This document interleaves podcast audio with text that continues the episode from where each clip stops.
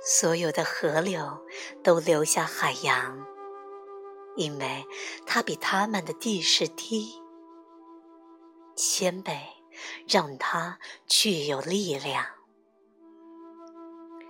物质世界是头脑的象征，头脑在它的投射中升起，最终必须回到它自己，就像小河流流入大海一样。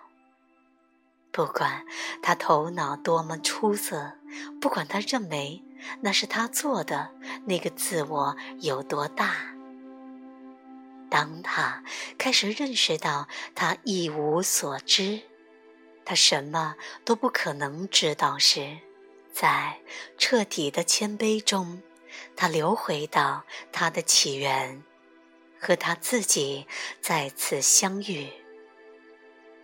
一旦。你认识到什么是真的，一切都流向你，因为你成了谦卑的活榜样。觉悟的心满足于待在最低、最少创造力的位置，从那里面，万事万物被创造出来。最低处就是最高处。从疗养所回家不到一星期，有关我的变化的消息传了出去。陌生人开始打我电话，问我问题或请求来见我。他们不分昼夜的给我打，半夜、整天，经常整夜。打电话的人中有十不戒酒计划里的人，无家可归的人，相隔很远的人。从朋友的朋友那里听说我的人，我在他们的提问中听到的是一种渴望。他们会问我怎样才能发现你那样的自由呢？我会说我不知道。但如果你想知道那是什么，和我一起住吧。我只知道我很乐意和你分享我的所有。人们不断来我家。一个人来了，电话响了，然后又来了两个、五个、六个，到了晚上，也许会有十多个。他们听说我是一位圣人、一名大师、一位菩萨，他们说我是什么开悟，我一点也不明白那是什么意思，那听起来就像是我患了感冒。当他们用惊奇的眼睛望着我时，我觉得他们把我看作是某种怪物。不过，我并不在意。我知道我自由了，但我仍然受到所有人类曾经历过的幻想的狂轰滥炸。我不觉得那是什么开悟。大约有一年的时间。我不得不写下那些不断在我脑海里升起来的信念。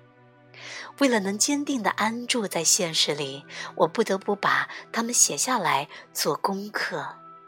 它们来得很快，成百上千的来。每一个信念感觉像是颗撞击星球、企图毁灭它的陨石。每当有人在说，或者我内心听到“今天真糟糕”时，我的身体便会开始颤抖，就好像我无法忍受那个谎言。不管是我还是他人说的，都同样如此，因为我知道那都是我。我内在的清理和清除是即刻的。然而，当我向人们提过功课时，他们在表面上的时空里做。在看上去像时空的密度里做，但对我而言，时间显然不存在。当一个念头击中我，我会坐下来，把它们写在纸上，用四个问题来质疑，然后把它们反过来。第一年，我一直在写，一直在哭，但我从未感到难过。我爱这个正在功课中死去的女人，这个曾经那么困惑的女人，我不断的爱上她，她的魅力不可抗拒。大部分早上，在我出去散步之前或之后，我会坐在窗边的阳光里，等待一个不舒服的感觉出现。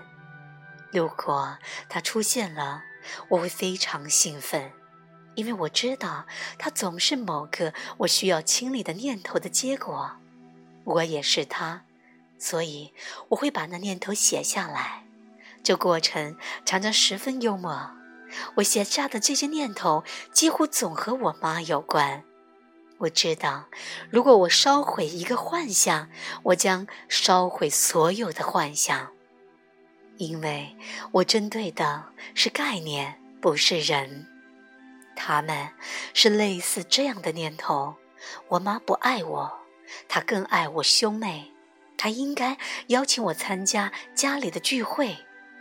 如果我说出事情的真相，他不会承认，也没有人会相信我。第一年，念头在心里遇到无言的功课还不够，那念头必须被写下来。不管你有多大的决心和热情，你都无法停止内心的混乱。但是，如果你识辨出一丝混乱，并使它安定下来，那么整个世界开始变得可以理解。所以，我会把念头写下来，质疑。有时，我会坐在那里一个小时，有时整个白天，不管花多少时间。直到那念头被理解，我始终知道念头不是真的，是个错误的假定。我从未能发现任何站得住脚的证明。我会问：当我相信那个念头时，我有什么样的反应？立刻，我就能看到它是潜在的痛苦的根源，而不是我妈。然后我会问。在那个念头之前，我是什么样的？没有那个念头，我是谁？我也能十分清楚地看到反转。我在因果与两极间打交道，我能看到一极和另一极同样真实。我妈不爱我，我妈确实爱我。我迫切渴望发现有一个同样真实的反面的因。除了功课，没有什么能让那颤抖停止。我把每一个有关于我妈的概念，按我当时想的那样写在纸上，因为那些是对我而言影响最大的概念。然后，功课会清理它们。我不是在和我自己的母亲打交道，而是在和出现在每一个人头脑里的概念打交道。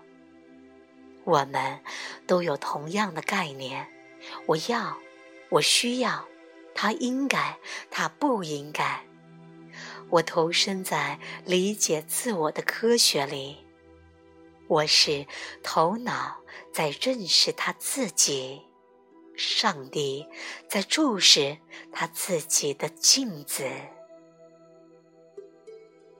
谦卑是我们看见自己真相时的自然反应。当我们判断他人、质疑那些判断，然后把它放到我们自己身上时，那是火，是净化。我们双膝发软，我们明白失败是多么甜蜜，如何才是赢？这就是功课的结果。有些人称它为宽恕，我称它为神智清醒。